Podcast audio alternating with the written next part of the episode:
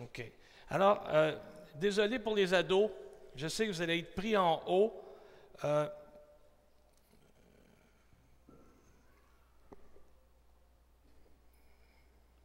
C'est Sophie qui a remplacé Cédric ce matin. Merci Sophie d'avoir osé. Merci beaucoup. Ouais. Alors, cette semaine, j'ai euh, révisé le sermon de la semaine passée. Et puis, euh, là, vous allez dire, vraiment, il s'écoute deux fois? Oui, je suis, je suis masochiste comme ça. Puis, euh, je me dis tout le temps, ah, ça faudrait que j'améliore ça, ça faudrait que j'améliore ça. Oui, oui, non, mais c'est vrai. Puis à chaque fois que je m'écoute, je dis, mais voyons donc, tu n'as pas appris. tu reviens les mêmes affaires. j'ai écouté ça, puis je trouvais drôle, hein, parce qu'on est dans le sermon sur la montagne. Puis habituellement, pour nous, le sermon sur la montagne, ce sont, euh, les béatitudes. Heureux. Hein. Puis on oublie que finalement, il y a une suite au Sermon sur la montagne, puis c'est une grande série d'enseignements qui débute par les béatitudes, mais qui se termine par euh, ce qu'on appelle, nous autres, les antithèses ou les discours de Jésus qui font suite au, Sermon sur la montagne. Et puis, euh, je les réécoutais et je trouvais drôle de m'entendre dire euh, Ne résistez pas aux malins ou ne vous opposez pas aux méchants. Hein. Parce qu'en fin de compte, on a appris le contraire hein, c'est résister au diable et il fuira loin de vous. C'est comme si je disais, ah, slacker un peu. il, y a, un contexte, il y a un contexte. Et dans le contexte du sermon sur la montagne, quand Jésus dit, ne vous opposez pas aux méchants, c'est dans un contexte de persécution, dans un moment où tu dois choisir ton nom, le nom que Dieu a placé sur toi, ou tes intérêts, Dieu dit choisis mon nom. C'est dans ce contexte-là. Sermon sur la montagne. Quelque chose de particulier, ça, parce qu'on retrouve beaucoup. Si vous vous posiez la question, je sais que vous ne vous êtes jamais posé la question, mais quel est l'intérêt d'avoir découvert les textes de Qumran? Déjà, déjà là, je vous vois, puis vous dites, qui? Qumran, les textes de Qumran des grottes, les, mais c'est quoi l'intérêt d'avoir découvert ça? Puis ça aide quoi de savoir que ça existait, ces textes-là? Bien, la communauté de Qumran a publié plusieurs textes, puis à l'époque de Jésus, Matthieu, leur, leur quête de sainteté, de séparation, a influencé aussi les textes, dont le Sermon sur la montagne, et je vais en parler un petit peu, je vais vous en donner un exemple. Sermon sur la montagne, Heureux les doux, les humbles. Heureux tous ceux-là. Puis, en plein milieu, juste après, ça dit, si votre justice ne surpasse pas celle des scribes et des pharisiens, vous n'entrerez jamais dans le royaume de Dieu. On est rendu à la dernière des antithèses ou le dernier sermon de Jésus là-dessus. On a vu la vengeance la semaine dernière, puis aujourd'hui, c'est aimer vos ennemis. Hein? L'amour de Dieu et les ennemis. Là, on dit, ouais, c'est génial, c'est génial. En 1958, donc ça c'était bien avant mon temps, OK? Bien avant mon temps. Monsieur Boucher, il avait 20 ans. En 1958, un individu s'est permis de critiquer C.S. Lewis. Vous connaissez C.S. Lewis? Oui, ben oui, C.S. Lewis. Donc, il a accusé, en 1958, il y a quelqu'un qui accuse C.S. Lewis de ne pas apprécier le sermon sur la montagne. Évidemment, C.S. Lewis a répondu. Il a écrit On m'accuse de ne pas apprécier le sermon sur la montagne. Si par apprécier, on veut dire aimer ou prendre plaisir à lire le sermon sur la montagne, non. Et je suppose que personne ne l'apprécie. Qui aime hein, se faire frapper en plein visage par une masse de 20 livres? Là, c'est moi qui ai traduit. Mais ça sonnait comme ça. Hein? Qui aime se faire frapper en plein visage par une masse de 20 livres? J'imagine avec peine la condition spirituelle, une condition spirituelle plus mortelle que celle d'un individu qui prend plaisir à lire un texte comme celui-là. Parce qu'il est trop dur. Parce que c'est trop difficile. Si tu n'as pas Jésus, c'est inatteignable. Tu ne peux pas accomplir ça. Ta justice ne peut pas surpasser celle des scribes et des pharisiens. Tu ne peux pas aimer tes ennemis. Tu ne peux pas ne pas vouloir te venger. Tu ne peux pas ne pas vouloir céder aux passions de ta chair, résister à ce que tu es toi-même, au mal qui est en toi par rapport au bien que Dieu veut que tu sois. Si tu n'as pas Jésus, c'est final. finalement, pour faire court, non, C.S. Lewis ne prenait pas plaisir à lire le sermon sur la montagne. Il disait que c'est un sermon qui était difficile, qui était dur, mais qui était nécessaire pour le croyant. Et c'est l'exercice qu'on a fait d'une manière bien innocente. Vous et moi, on est passé à travers ça, puis on a essayé de commenter le texte pour voir que ce que Jésus nous demandait, c'est pas impossible. Parce qu'à la base, fondamentalement parlant, là, Dieu est, Dieu est bon. Dieu est amour. Et il ne demande rien d'impossible à ses enfants. Il demande rien d'impossible. Pas besoin d'être offusqué par la réplique de C.S. Lewis. En fait, sa réponse fait simplement montrer à quel point ce sermon-là affecte l'âme croyante ou le croyant. L'ensemble du sermon sur la montagne, ce qui inclut les béatitudes, puis tous les enseignements de Jésus, ça pèse sur le croyant comme un boxeur dans l'arène qui est dépassé par la vitesse de son adversaire, puis qui reçoit coup par-dessus coup. Hein? C'est comme ça que le croyant se sent face à, à ce sermon-là, aux exigences divines. Rappelez-vous notre réaction quand on a commencé l'étude. Rappelez-vous à, comment c'était décourageant. Comment, comment, soit placé devant les exigences divines, c'était comme, bon, Là, on fait quoi à partir de là? On coupe des phrases? On atténue le propos? Non, non, non. On a tout conservé parce que fondamentalement, on sait que Dieu est bon, puis que deuxièmement, il ne demande rien d'impossible à ses enfants. Tout ce qu'il demande, on peut le faire parce qu'il est là. Grâce à lui, à cause de la croix, parce qu'il a eu le don de l'Esprit, parce qu'il y a eu nouveauté de vie. C'est possible. Tout est possible à celui qui croit. Mais Seigneur, qui peut être sauvé? Aux hommes, c'est impossible. À Dieu seulement, puis à celui qui se confie en Dieu. Sans la justice que Dieu nous offre en Jésus, le sermon sur la montagne, lu c'est comme un, sans Jésus, c'est comme un bulldozer qui te passe dessus. Tu ressors, de là aussi plate qu'une crêpe Suzette. C'est incroyable, tu ne peux pas résister à ça. Mais parce que Jésus est là, tu viens de comprendre quelle est l'ampleur de l'œuvre qu'il a accomplie pour ta vie, pour qu'un jour tu paraisses devant lui sans tache, sans ride, sans rien de semblable. Puis qu'à partir de maintenant, tu peux commencer à marcher en nouveauté de vie, paraître devant son trône de grâce, puis lui présenter les requêtes qui pèsent sur ton cœur. Puis lui va t'écouter, va t'entendre, puis va t'exaucer. Parce que ce n'est pas vrai que Dieu dit non à une prière. Les mardis matins, on s'entretient de ça. Dans mon jeune temps, on disait, Dieu dit, attends ou non. Il y avait trois, trois réponses que Dieu donnait oui, attends, puis non. Mais en fin de compte, non, Dieu répond toujours à la prière. C'est à nous autres de discerner qu'est-ce qu'il répond, qu'est-ce qu'il veut. Mais il répond toujours. Tel un père favorable à ses enfants, il va toujours répondre.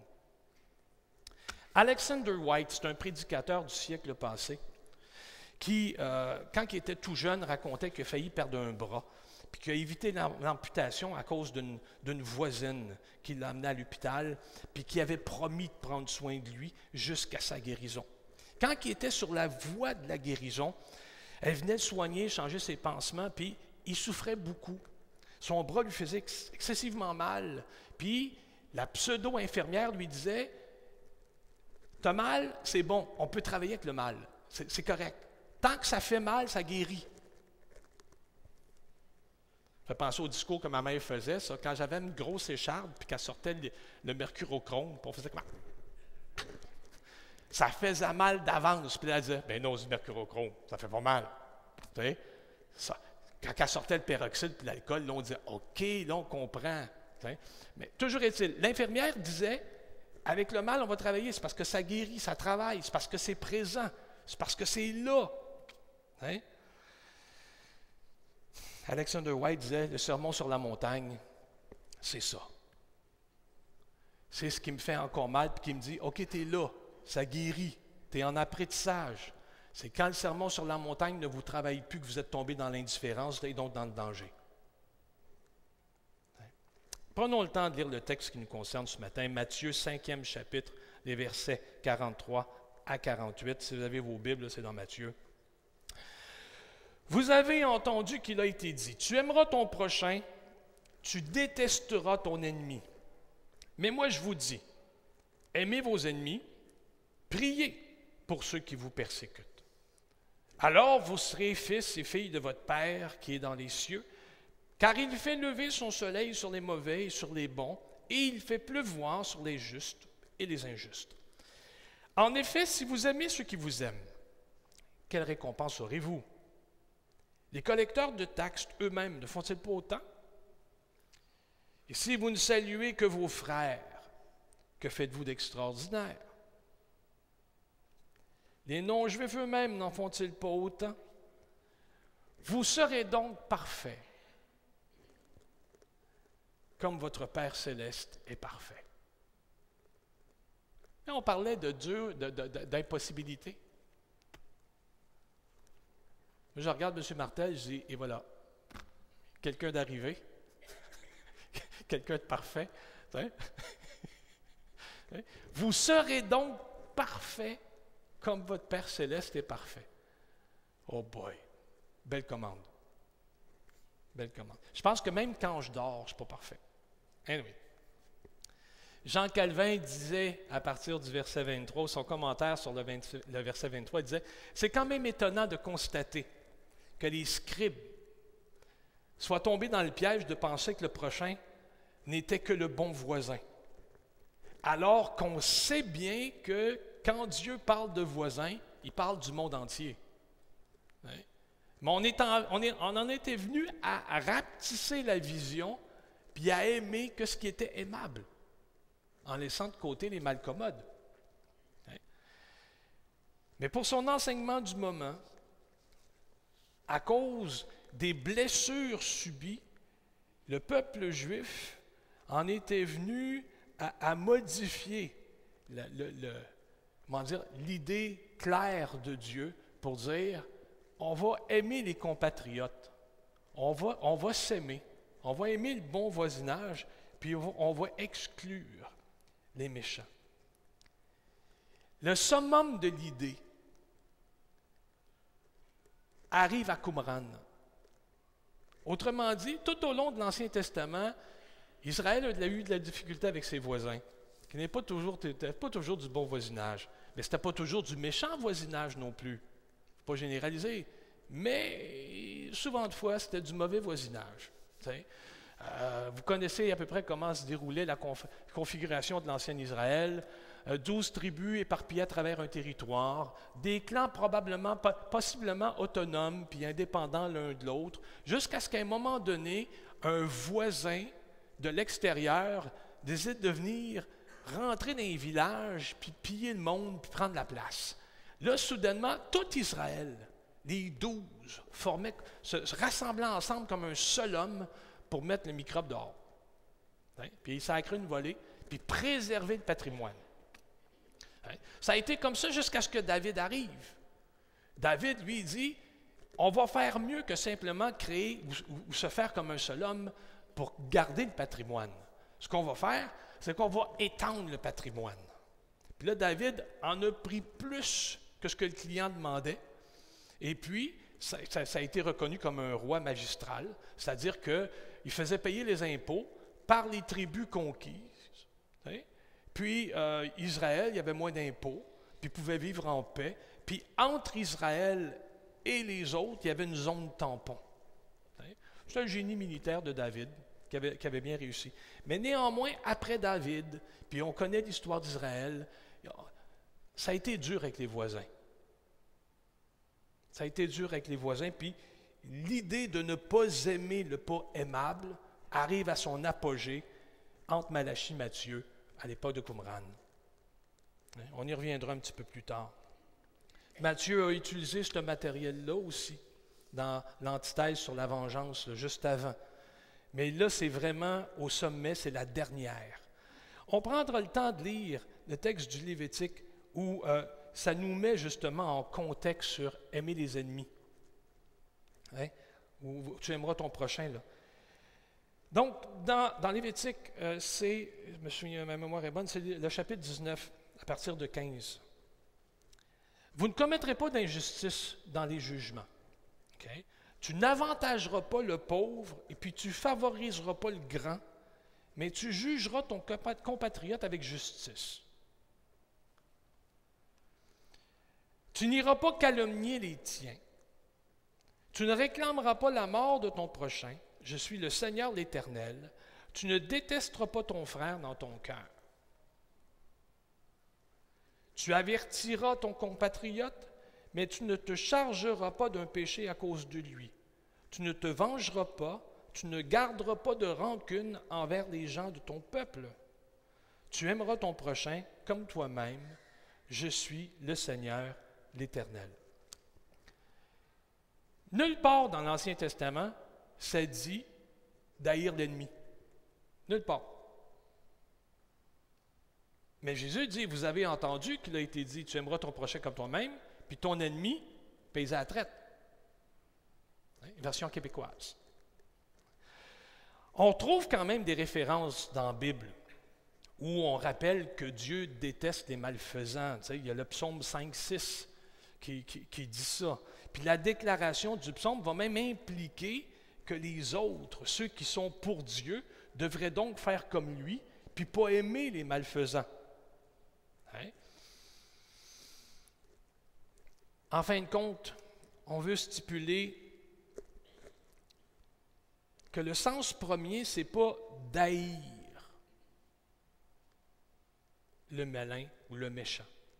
Ce serait plutôt comme un geste chrétien ou religieux de rejeter, de mettre de côté ce qui appartient pas au peuple de Dieu, puis euh, ceux qui ne gardent pas ses lois, de s'en éloigner, mais plutôt de rester proche de ceux et de celles qui adorent Dieu, préférablement comme toi, de la même manière que toi, qui lisent la même Bible Louis II que toi. Dans le temps, c'était comme ça. On veut donc privilégier ceux qui se trouvent à l'intérieur du cercle. Ceux qui doivent être aimés sont ceux qui aiment Dieu, pas les autres. Puis la communauté de Qumran a été très claire à ce sujet-là. Puis euh, j'ai ressorti euh, de, mes textes euh, justement ce que ça dit dans la règle de la communauté à Qumran. Ben oui, moi j'aime ça, ces affaires-là, ça fait que j'ai les OK? Ça dit donc dans la règle de la communauté de Qumran, et tous ceux qui décident d'entrer dans la règle de la communauté passeront dans l'alliance en présence de Dieu, s'engageant à agir selon tout ce qu'il a prescrit et à ne pas s'en détourner ou ne pas se détourner loin de lui sous l'effet d'une peur ou d'un effroi ou d'une épreuve quelconque. S'ils étaient tentés par l'empire du Bélial, hein, ils doivent résister. Quand ils passeront dans l'alliance, les prêtres et les lévites béniront le Dieu des délivrances et toutes ses œuvres de vérité. Et tous ceux qui pensent dans l'alliance diront après eux Amen, Amen. Vous serez. Euh, ceux qui veulent pratiquer les préceptes de Dieu dans l'alliance de grâce, afin qu'ils soient unis dans le conseil de Dieu et afin qu'ils se conduisent devant lui de façon parfaite selon toutes les révélations concernant leurs fêtes réglementaires, et pour qu'ils aiment tous les fils de lumière, chacun selon son lot dans le conseil de Dieu, et aussi afin qu'ils haïssent tous les fils des ténèbres, chacun selon sa faute dans la vengeance de Dieu.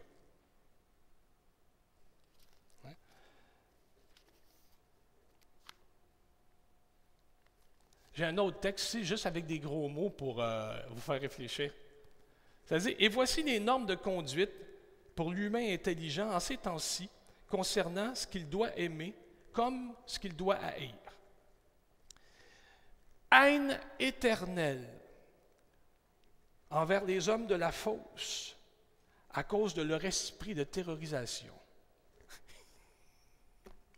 C'est comme trésor. Donc, leur esprit de rapine, de convoitise, de toujours en gagner plus. En gagner plus, ça veut dire te dépouiller plus. Ça, ça dit haine éternelle envers les gens qui ne te comptent pas comme valable, puis qui pensent juste à une chose, te dépouiller. OK? Une haine éternelle envers ces gens-là. C'est des êtres de fausse. Hein? En tout cas, c'est une règle de communauté. Euh, avant Jésus, c'est ça. Mais l'idée vient de là. C'est-à-dire que le monde dans lequel Matthieu a évolué, dans lequel Jésus a évolué, il y avait des gens qui disaient Tu aimes ton prochain, ton ennemi, tu l'haïs. Dieu n'avait jamais dit d'haïr l'ennemi. Mais pour eux autres, c'était plus facile à vivre de même. C'était clair. Hein? Du jour au lendemain, ton chum ne t'appelle plus. Tu sais ce qui se passe? Ah, tu es passé dans le camp ennemi. Je t'aime plus. Je t'ai demandé de l'argent, tu m'en as pas prêté, tu n'aimes plus. Tu es passé dans le camp ennemi. En tout cas. On ne doit pas caractériser ou caricaturer, disent le judaïsme de l'époque, puis penser que ça a toujours été comme ça. Dieu n'a jamais classé euh, les individus comme étant des ennemis à haïr puis à écarter. Hein. La question du voisin a été importante dans le temps de Jésus. Puis vous-même qui connaissez votre Bible, je suis sûr que si je vous demande, mais qui est mon prochain? Vous vous souvenez de cette question-là qu'on a posée à Jésus? Levez la main si vous en souvenez. Hein? Il y a quelqu'un qui a dit à Jésus, mais, c'est qui mon prochain? Qu'est-ce que Jésus a répondu?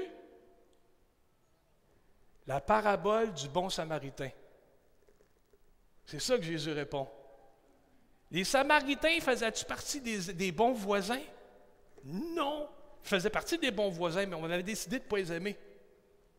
Comme à Jérusalem, on avait décidé de mépriser ce qui se passait en Galilée. Y a-t-il quelque chose de bon qui peut sortir de la Galilée?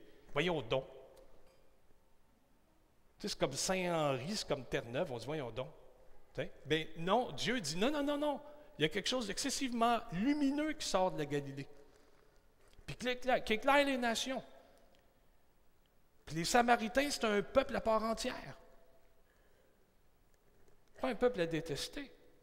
On ne doit pas donc caricaturer le judaïsme et penser que ça a toujours été exclusif, fermé, puis une tendance à l'amour que pour soi. Non, non, non, non. Dans le temps de Jésus, il y avait plusieurs scribes et pharisiens qui étaient en faveur de la réconciliation, de la conciliation, puis, puis du commerce, puis de la bonne entente avec les uns et les autres. Encore aujourd'hui, avec les nouvelles, avec le clivage qu'il y a entre les Palestiniens et les Israéliens, tous les Palestiniens ne détestent pas les Juifs, puis tous les Juifs ne détestent pas les Palestiniens. Et une bonne partie de l'ensemble de la population réalise qu'on est en 2020, puis que s'il y a un mode de survie qui favorise la propagation de la famille, c'est la réconciliation. Mais comment la faire, la réconciliation? Il travaille à ça. Matthieu présente Jésus pour qui l'amour de Dieu puis du prochain, c'est quelque chose de fondamental. C'est un commandement sur lequel tout repose. Hein?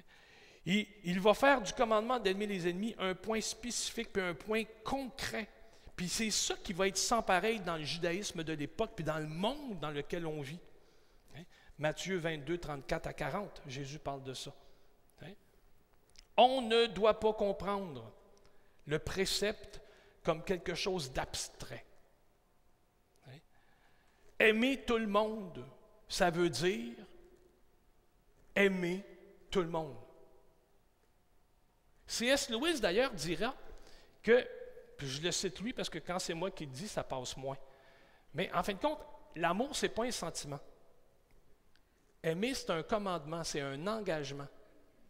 Aimer, c'est rationnel. C'est pas hormonal. Hein? C'est la tête, c'est le cœur qui s'engage, pas les émotions. Tu aimeras ton prochain comme toi-même.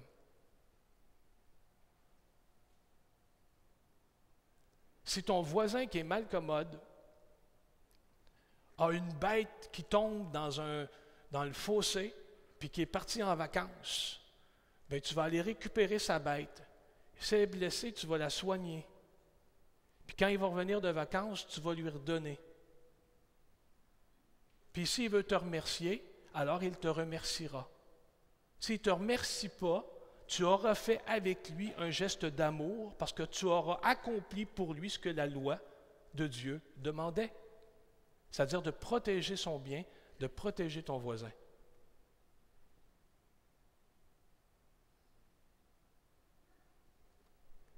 C.S. Lewis disait, il ne faut pas se poser de questions, il faut le faire. Puis à un moment donné, humain comme on est, on se rend compte qu'il y a des sentiments qui se développent, qu'il y a des liens qui se créent. Puis on aime plus ou on aime vraiment moins. Dépendant du contact qu'on a eu. Mais c'est en faisant qu'on obtient.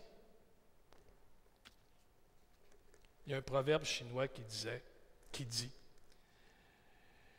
si tu veux de la chaleur, mets du bois dans le poêle.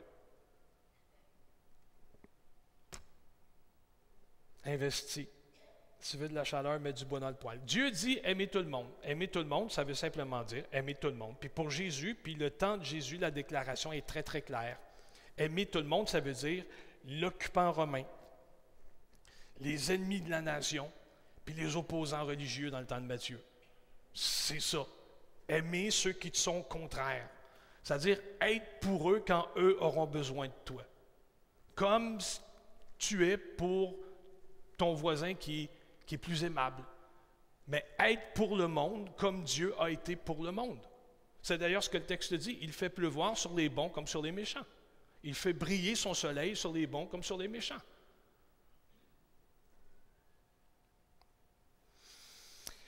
Le fondement de l'instruction de Jésus ne repose pas sur un idéal humain ou sur une déclaration des droits de l'homme. Hein? Ce n'est pas, pas, pris non plus comme une stratégie pour gagner l'ennemi. Ce n'est pas pris non plus comme une stratégie pour condamner l'ennemi. Hein? Moi, je disais tout le temps, je vais lui faire du bien, je vais amasser des charbons ardents sur sa tête. non, ça c'est irlandais, c'est pas chrétien. Il ne faut pas faire ça. Hein? Alors, quand Jésus dit, prie pour ceux qui s'opposent à toi. Prends soin d'eux. Ce n'est pas un idéal humain, n'est pas une doctrine des droits de l'homme, ce n'est pas apprendre comme une stratégie pour gagner les âmes, puis c'est pas apprendre non plus comme un système de vengeance. Le fondement de sa déclaration, c'est son autorité. Jésus fonde sa déclaration puis son idée d'aimer tout le monde sur lui. Hein? Celle de poser les commandements qu'il veut puis de les mettre même au même pied d'égalité de ce que Moïse a déclaré. Vous avez entendu, maintenant je vous dis. Je vous dis. Tu aimeras ton prochain comme toi-même, puis tu prieras pour tes ennemis. Il repose ça sur son unité, sur son autorité. Il repose ça aussi sur la nature de Dieu qui aime tout le monde. Et troisièmement, il fait reposer sa déclaration sur la promesse d'une récompense finale cinquième chapitre, le verset 46.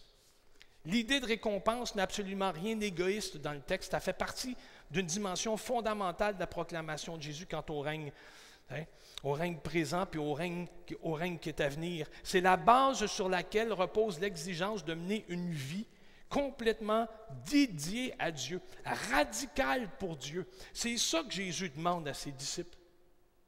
Et c'est là qu'on arrive au dernier texte à la dernière phrase de ce discours de Jésus. Hein? Ainsi, vous serez les fils, les filles de votre Père qui est dans les cieux. Faites ça.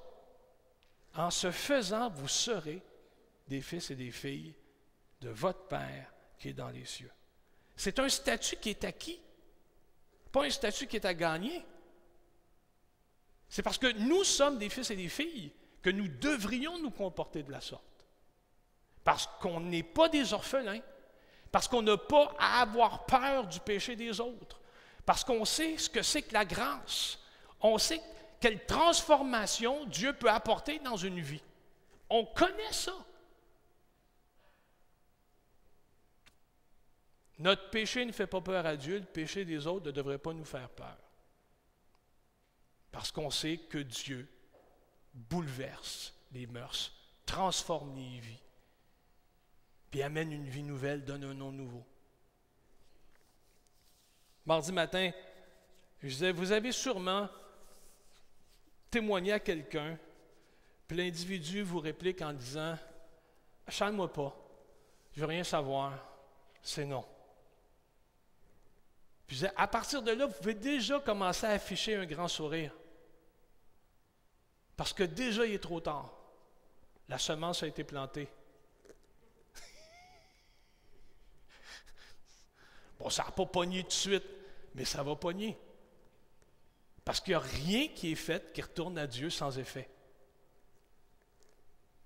L'apôtre Paul l'a pris comme ça. Si Dieu a commencé d'agir, qui va l'en empêcher? qui va se lever comme un mur devant lui pour lui barrer la route? Non, non, non. La pierre détachée d'aucune main a fracassé les empires. C'est lui qui se lève. C'est lui, le rejeton d'Ésaïe, qui fait en sorte que le monde est ce qu'il est aujourd'hui. Elle disait, oui, mais c'est horrible, le monde, le monde est à l'enfer. Non, le monde est à Dieu. Le monde est à Dieu. Et si aujourd'hui on n'est pas on n'est pas en enfer, si le sol s'est pas ouvert sous nos pieds, comme dirait Jonathan Edwards, pour nous engloutir tout vivant, c'est parce qu'il fait maintenir une couche de grâce pour nous donner le temps d'exister, d'apprécier, puis de faire du chaos qui nous entoure, de l'ordre, en y semant sa parole en réclamant au nom de Jésus, en insistant au nom de Jésus, en intercédant auprès du Père. Chale-moi pas, je veux rien savoir. Trop tard. Trop tard. Parce que je le sais, je suis déjà un fils de Dieu. Il n'y a rien qui lui résiste. C'est un statut qui est déjà acquis. Fais de la place dans ton cœur pour Dieu. Rends-toi dans un lieu secret, prie. Ton Père qui est dans le secret te voit. Tu n'es pas un orphelin. Ton Père qui est dans le secret te voit. Pas besoin d'avoir peur. Il y a un nom placé sur ton existence. Son nom à lui. Vous serez donc parfait, comme votre Père céleste est parfait. Je suis sûr que quand vous vous regardez dans le miroir le matin en vous levant, vous faites comme. Même pas besoin de douche. Hein? Non, non, non, ça prend des heures de plaisir, hein, essayer de rafistoler tout ça. Hein? Soyez donc parfait comme votre Père céleste est parfait. Qu'est-ce qu'il veut dire? En fin de compte, Matthieu a pris la liberté de changer le mot miséricordieux par parfait. Dans Luc, on va retrouver le mot miséricordieux. Puis le mot miséricordieux, ben, ça nous vient de Qumran. Hein? Ça vient de Qumran. Puis Matthieu, au lieu de rapatrier le mot qumranien, dire Soyez donc miséricordieux comme votre Père céleste est miséricordieux, il va dire Non, parfait. Mais Matthieu disait la Septante. c'est compliqué un peu, là, mais euh, suivez-moi, vous allez voir.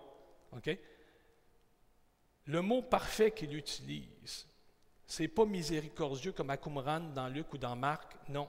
Il va aller chercher ça dans la Septante avec une allusion à ce qui s'est écrit dans Deutéronome 18, 13.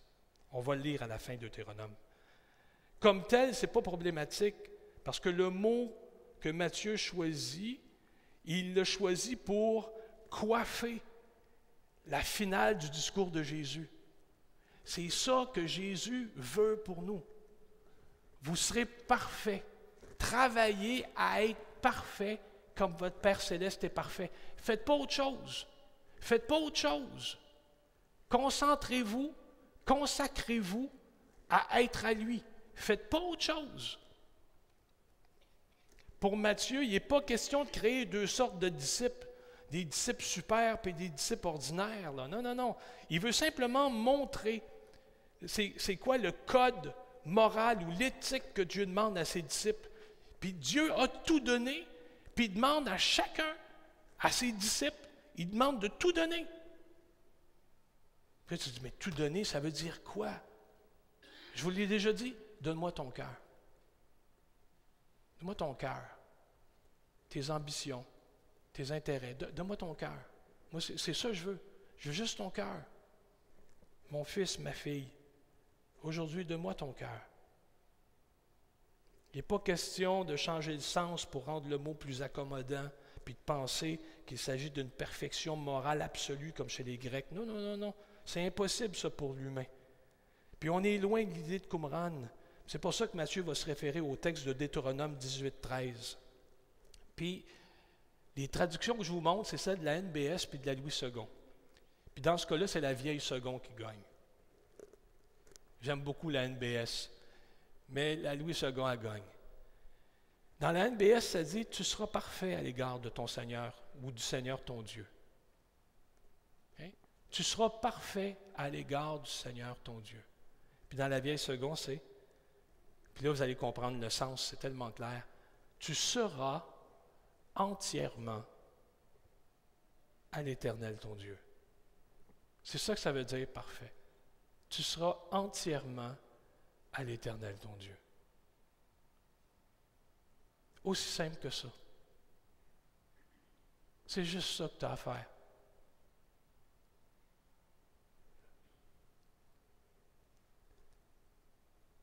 Tu as te présenter devant lui comme Pierre s'est présenté devant lui lors de sa dernière rencontre, à qui Jésus avait demandé trois fois Tu m'aimes-tu? Puis à qui Pierre avait fini par répondre tu sais toutes choses. Tu sais que dans, dans l'ensemble de ma vie et de mes ambitions, c'est toi que j'aime. C'est toi, Seigneur, que j'aime. Tu sais toutes choses. Tu sais que je t'aime. Tu sais qu'il y, a des moments où mes priorités sont tout croches.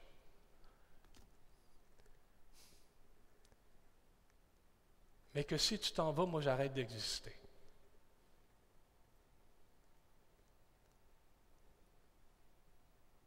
Alors je te demande pardon. Je me repens. Je me repens, puis j'accepte ta volonté sur ma vie. Je me convertis à toi encore, encore et encore. Je te bénis pour ta patience ta résilience, pour ta grâce, pour ton entêtement à ne pas te repentir de l'appel que tu as placé sur ma vie. Tu es incroyable, tu es magnifique, en sainteté, en splendeur, en pardon, tu es grand.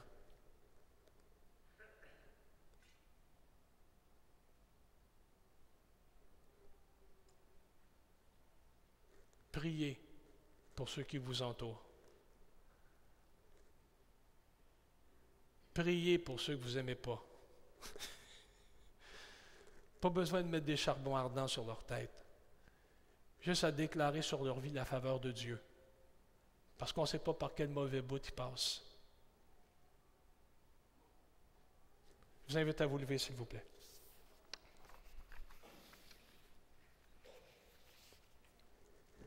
Alléluia. Alléluia. Seigneur, quand tu es venu à la croix et que tu as pris le fardeau de nos péchés, on n'avait pas idée, on n'avait pas calculé le poids du fardeau que tu prenais. Ce n'est pas juste les péchés passés que tu pris. Hein? Mais tu as pris notre vieille nature, tu nous en as dépouillé, tu nous, tu nous demandes de nous revêtir de toi, de ton nom, de ta justice. Puis chemin faisant, on vient, Seigneur, ce matin, complètement émerveillé de la grandeur puis de l'ampleur de ta miséricorde puis de ta grâce pour nous. En retour, tout ce que tu nous demandes, c'est notre cœur. Tout ce que tu nous demandes, c'est d'être entier, d'être complet.